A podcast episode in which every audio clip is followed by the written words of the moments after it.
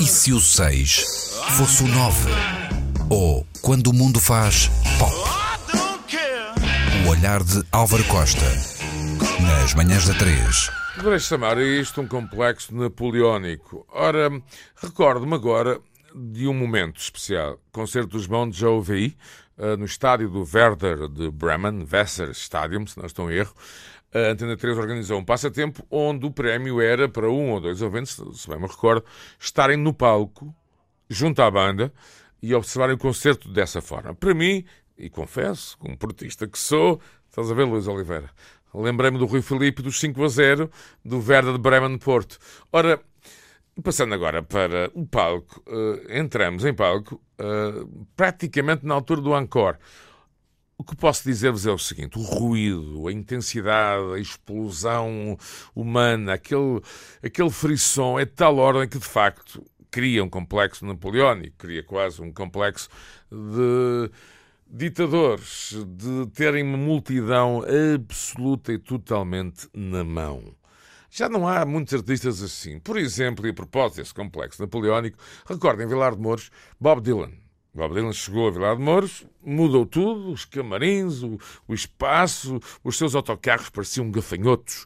Uh, e uh, os cowboys vestidos de negro, que eram os cowboys maus, que apareciam no oeste e tomavam conta de tudo, como as marabuntas.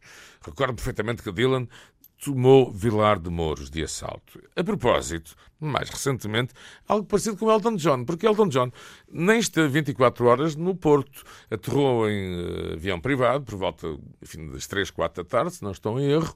Foi transportado uh, num veículo digno de Sua Majestade até às margens do Douro. Ali esteve num camarim que parecia, de facto, um quarto hotel, e eu pude ver, ainda por cima com design imobiliário português.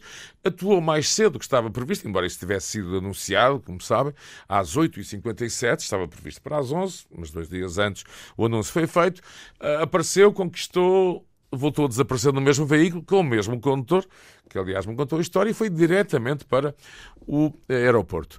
Ora, artistas destes, com esta dimensão hiperbólica, quase um filme de Cecil B. DeMille, dos Dez Mandamentos, algo entre Moisés e o profeta Tamerlão, já não há muitos. Mas, de facto, é isto também que faz, e há que dizer, a mitologia.